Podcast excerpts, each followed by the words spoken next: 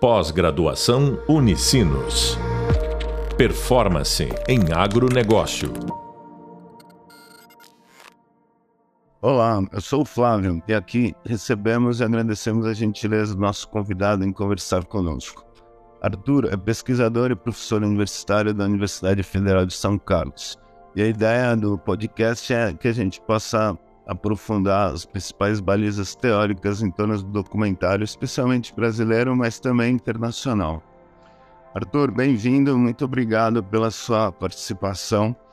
É, eu queria que você começasse uma introdução falando um pouco da sua trajetória e como é dentro do cinema você, o seu direcionamento para o mundo acadêmico como professor e pesquisador, mas eu sei também que você já teve experiências práticas também, ou a gente também não, não vê como dissociados o mundo da teoria e da prática. E queria que você começasse contando um pouco da sua trajetória até, enfim, o trabalho e contasse depois também o trabalho que você faz hoje na Universidade de São Carlos e na pós-graduação também.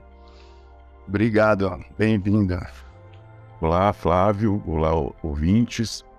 Uh, bem, Flávio, em relação à minha, minha trajetória, eu me formei em cinema na Universidade de São Paulo, de, onde fiz também o meu mestrado e o meu doutorado eu fiz na Unicamp, no Instituto de Artes da Unicamp. Né? Uh, os dois grandes temas né, que eu pesquiso e pesquisei ao longo da minha vida, um está ligado à história do cinema brasileiro, tanto questões ligadas à historiografia do cinema brasileiro, quanto questões relativas a, a problemas de mercado do cinema brasileiro ao longo da sua história.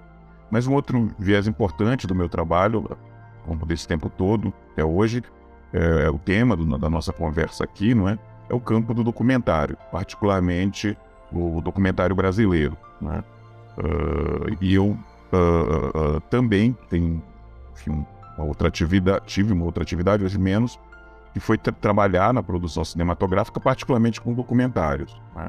Eu dirigi dois documentários, Minoria Absoluta, ainda na escola, cinema, depois a política do cinema. Uh, tra trabalhei com, cheguei a montar documentários do lado passado, ainda na época da Mugiola. Uh, e, e, fiz pesquisa também para documentários, pesquisa de imagem, né, para documentários. Então, uh, trabalhei também nessa parte prática, digamos assim, do, da, da, realização de documentários. Na, é, é, na, no campo da pesquisa, no campo mais universitário, eu me dediquei particularmente a alguns diretores de documentário, como Eduardo, o Eduardo Coutinho, escrevi já, já um, um, texto sobre filmes do Eduardo Coutinho, escrevi também uh, sobre os documentários do Leon Richman, que é um documentarista que me interessou e me interessa bastante, sobre filmes também do João Moreira Salles, são alguns dos autores de documentário sobre os quais eu me, me debrucei ao longo da, da, da minha atividade acadêmica. Cheguei a ministrar também uh, disciplinas de documentário na universidade, uh, oriento uh, alunos e alunas que trabalham com documentário, inclusive atualmente estou orientando no, no mestrado gente que está trabalhando a respeito de documentário brasileiro. Então, enfim, acho que isso resume um pouco, né, para não alongar demais, a minha trajetória acadêmica, principalmente e profissional, principalmente nesse campo ligado, né, ao, ao à questão do documentário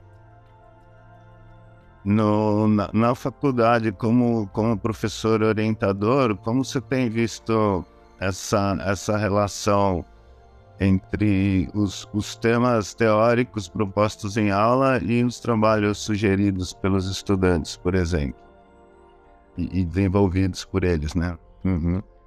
Olha, eu te digo o seguinte, tem uma característica que não é só do documentário, é mais geral, Uh, apesar de, é, nos cursos de cinema todos, né, em geral a gente dá uma importância bastante grande para as disciplinas de história, inclusive vendo também o campo do documentário numa, numa perspectiva histórica.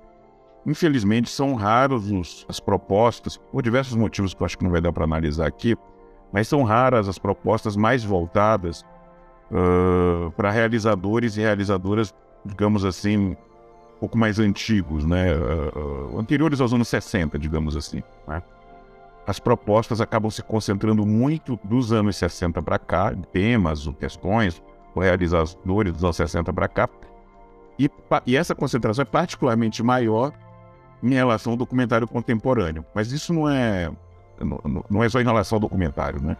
Uh, a gente vê nos projetos de pesquisa apresentados esse tipo de concentração sobre temas, filmes, realizadores contemporâneos é, é muito forte. Né?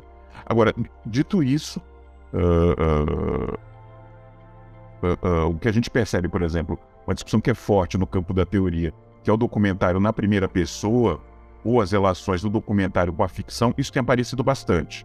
Né? Tem aparecido bastante como tema de pesquisa, uh, embasado em diferentes teóricos, não é? Mas tem aparecido bastante, é, é, bem, é bem interessante essa característica. E claro, uh, devido a vários fatores, inclusive a, crise política que o Brasil atravessa já há anos a essa altura, uh, também temas que relacionam o documentário com a política é algo que, pelo menos, uh, onde eu acompanho, tem aparecido bastante como, como projeto de pesquisa, né? tanto em relação ao documentário estrangeiro, mas particularmente em relação ao documentário brasileiro. Isso também tem aparecido, como eu dizia, muito. Né? Em menor medida, é algo que podia até ser mais estimulado, mas tem aparecido, uh, também as políticas públicas voltadas para o campo do documentário. Né? Uh, uh, isso tem aparecido também em alguns projetos. É, é, um, é um, campo que eu, eu julgo que é, é, bem interessante se trabalhar. A gente tem, e, na, e na, na sua formação e na minha, um pouco a, a forte influência do Jean-Claude Bernadette na, analisando o documentário, especialmente produzido em São Paulo, ligado ao Farcas, e, e chamado de documentário sociológico, né? Uhum. É, num certo sentido, eu, eu, eu comento que, que a questão do sertão e da, e da favela eram temas muito fortes naquele momento, talvez mais o sertão e mais, menos a favela, num contexto do cinema novo. E, num certo sentido, nos anos 2000, a, a favela e a violência é, que nos assola a todos também se tornou um tema muito recorrente, né? Queria que você comentasse um pouco a diferença é, radical de abordagem de estética entre essas, a partir talvez de uma mesma temática, é, a, a, diferença de abordagem de estética, né? Um dos assuntos você já comentou também que que hoje é praticamente é, é obrigatório que o documentarista se coloque e, e exponha seu método é, e, e, jamais, é, é, jamais, quero dizer, não é mais aceitável pretensas objetividades ou, ou neutralidades na abordagem do tema. Então, daí sim, é ele estar presente, né? Como você colocou. É, o, bem, primeiro, a partir da, da, tua questão, né, destacar a centralidade. É, hoje é um livro totalmente canônico né, e clássico, um, o livro Cineastas Imagens do Povo, do Jean-Claude Bernardet, que ele analisa né, uma série de documentários brasileiros mostrando importantes transformações que ocorreram no campo do documentário entre os anos 60 até o, os anos, o final dos anos 70, ali, são basicamente os filmes que ele analisa, e mostrando uma série de transformações justamente, que, que é, começa com um documentário mais so, de tipo sociológico, e ali a grande análise que ele faz em torno do Viramundo, do Geraldo Sarno, filme fundamental. Né? Uh, mas ele vai mostrando que uh, uh, outros diretores, como Ana Carolina, Aloysio Raulino e principalmente Arthur Omar, passam não é, a, a, a, trabalhar com outro tipo de relação com o documentário, com os objetos, etc., nesse, nesse livro Cineasta Imagem do Povo. A produção, essa comparação do, do, documentário atual, né, vamos dizer mais contemporâneo, com o documentário dos anos 60, é complexa, a produção hoje é enorme de documentários, né? A gente tem um pouco de tudo, né? Uh, tem algo que o próprio Jean-Claude, depois em artigos, em entrevistas, considera, e eu tendo a concordar com ele, que um pouco do documentário brasileiro ainda está muito dominado é, é, pela situação da entrevista, né? Às vezes de forma até excessiva. Uh, e muitas vezes sem muita criatividade. Mas é claro que não é toda a produção há uh, uma parte da produção que, que, felizmente, que foge disso. É? Mas é, é, essa, essa força, essa, essa presença muito intensa da entrevista, de fato, uh, ainda hoje está muito presente. É? Mas por outro, outro, por outro lado, né, de outra, tentando sair dessa dessa essa camisa de força da, da entrevista, há né, novas propostas, novos realizadores que vêm tra tratando desses temas, uh, uh, tanto relativo à, à, pobreza nas grandes cidades, ou a questão do campo, de, de, diferentes formas. Né? Um nome importante, ele trabalha tanto na ficção como no documentário, né? é o Adilei Queiroz. Esse é um dos nomes fundamentais do, do cinema brasileiro atual, do meu modo de ver. Uh, há filmes, inclusive, em que esse trânsito, filmes do Adirley, né? Queiroz, em que esse trânsito entre ficção e documentário é muito interessante nos trabalhos dele, mas também nos, no, nos trabalhos mais, são mais claramente do campo do documentário, do Adirley, os filmes dele que são mais claramente do campo do documentário, a forma como ele se coloca né, em relação à discussão, por exemplo, uh, uh, da pobreza na, na, grande cidade é muito interessante. Ele, ele é, é, é da, da, região de Brasília, né? Ele filma muito na, ali a partir da, da, da, da, cidade onde ele, onde ele nasceu, que é, é Ceilândia, que ele vive, não sei se ele nasceu, mas ele vive, é Ceilândia. Uhum. O modo de se colocar, que ele se coloca no filme, é, é muitíssimo rico, muitíssimo interessante e discrepa uh, desse é, é, documentário que fica reincidindo uma pretensão de objetividade. Agora, uma novidade importante e interessante que a gente tem dos anos 2000 para cá é, é, é, é, o fato de antes o documentarista brasileiro era muito voltado para o outro de classe, é? classes sociais mais baixas, mais dominadas, etc. De um tempo para cá, nos últimos 15, 20 anos, uh, com essa questão do, do, da, primeira pessoa, isso mudou um pouco, né? E aí o documentarista tem se interrogado sobre a sua própria classe social, ou a sua relação com a sua classe social, ou se o filme não é diretamente sobre isso, às vezes isso perpassa. Né? Então você pensa, por exemplo, num filme como o 33, do Kiko Goifman, que é um filme, um documentário autobiográfico, digamos assim, em uhum. parte autobiográfico, mas também esse documentário traz questões sobre questão da classe social do Kiko Goifman. A gente pode enxergar a partir daí o, o filme, não é? É, da adoção dele. Achei, só complementando, achei interessante ser comentado a Dirley Queiroz, que eu, eu, um dos podcasts vai ser em grande parte dedicado a ele. A gente vai chamar a Mariana para falar que ela está trabalhando muito sobre esse filme. E o Kiko Goshman também, esse filme 33 né, é uma ótima indicação também pelo processo de abordagem, né? Sim. Já, não sei, o, o, a questão de classe que você colocou, talvez falar um pouquinho sobre o Santiago do João Salles, que seria o extremo de um lado, né? Ou o Cristiano Burlan, que também é um outro cineasta recente também trabalhando a questão das periferias, né? Sim, sim. e se colocando é, é, é, mais diretamente em relação a isso, né? não tendo essa pretensão da, da objetividade. É, são, são nomes importantes nesse, é, nesse tipo de, digamos assim, de relação com o documentário. Né? Então, uh, uh, uh, no, no, caso do, do João Moreira Salles, que você referiu ao Salto Santiago, né? Aí sim é um dos grandes realizadores brasileiros vivos, né? Em uma, uma obra fundamental, Santiago é um desses filmes fundamentais, mas a gente pode pensar no Nelson Freire também, é outro filme absolutamente fundamental.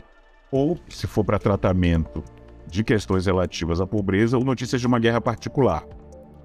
Um filme bastante complexo desse mesmo diretor, João Moreira Salles, e, e, e bastante interessante. É, o, o interessante complementário do Notícias de uma Guerra Particular seria o primeiro grande documentário dele, só que as consequências desse filme são são impressionantes, né? Porque, nossa, na forma a partir dele sai o ônibus 174, sai o Tropa de Elite, é, são protagonistas desse filme que serão, serão entrevistados, protagonistas roteiristas de uma filmografia que segue, né? Então ele tem um papel basilar, assim, né? Uhum, uhum. Sim, sim, certamente, certamente, certamente. E eu acho que um outro realizador que a gente não pode deixar de citar Aí é, vai ser até um contraponto com o que eu tinha falado agora, porque é, é um, realizador que trabalhou muito com entrevistas, falecido há poucos anos atrás, né? É o Eduardo Coutinho. Que aí não é que eu seja um, um, dos documentaristas mais importantes do Brasil. O Eduardo Coutinho é um dos artistas mais importantes da, da, da, da história do, do, Brasil, né? um artista central na, na, história da nossa cultura e que trabalhou muito com, com a entrevista, mas não da forma ingênua e pouco, e pouco refletida, não é? Que a maior parte dos documentaristas tem trabalhado nos últimos anos. Ao contrário, né? A, a, aí sim, a, o instrumento da entrevista para o Coutinho era muito mais valioso e muito mais refletido no trabalhar. E um, e um filme onde isso fica muito claro, o filme do Coutinho, onde fica isso, isso fica muito claro, e é um filme absolutamente genial, brilhante, eu recomendo a todos e todas que assistam esse filme, é o Jogo de Cena. Em que qualquer ideia de que a entrevista seria uma revelação de si, esse tipo de ideia muito ingênua sobre a entrevista, é, o Coutinho expõe a complexidade do que é a entrevista, desse, desse, ato de cada um representar a si mesmo de várias formas. É? E também a relação, claro, do realizador, no caso, o realizador do documentário, né, com o entrevistado, né, que é uma relação também muito tensa, uma relação que tem ali uma relação de poder muito grande. Não é? Uh, uh, uh, então, eu queria também deixar destacado a obra do Coutinho. Citei só um filme aqui, mas a gente pode pensar em filmes também como Edifício Master, e claro, filme capital, um dos filmes capitais da cinematografia brasileira, Cabra Marcado para Morrer. Muito bom. A gente também vai fazer um podcast só para o Coutinho. Com certeza. O Coutinho merece o curso. É, é meio que fundamental, né? Então, o nosso tempo está acabando, mas aí, é, bem, primeiro, é, não sei se teria algumas sugestões, dicas, é, livros, além do Cineastas e Mais do Povo, é, ou eventos, por exemplo, o, a gente vai entrevistar também, é, vamos falar sobre festivais, talvez falar um pouco de Ouro Preto, ou, ou de para quem quiser estudar mais documentário, instituições, é, outras possibilidades. Ok, ok. Uh, bem, em relação. Talvez eu faça dois comentários né, nesse nosso encerramento. Primeiro, claro, hoje diversos programas de pós-graduação uh, trabalham né, com temas relativos a, a, ao documentário. Programa de pós-graduação em Imagem e Som que é onde eu trabalho, nós orientamos lá, trabalho sobre documentário, mas também o pós, programa de pós-graduação em multimeios da Unicamp também tem toda uma tradição, eu destacaria esses dois programas.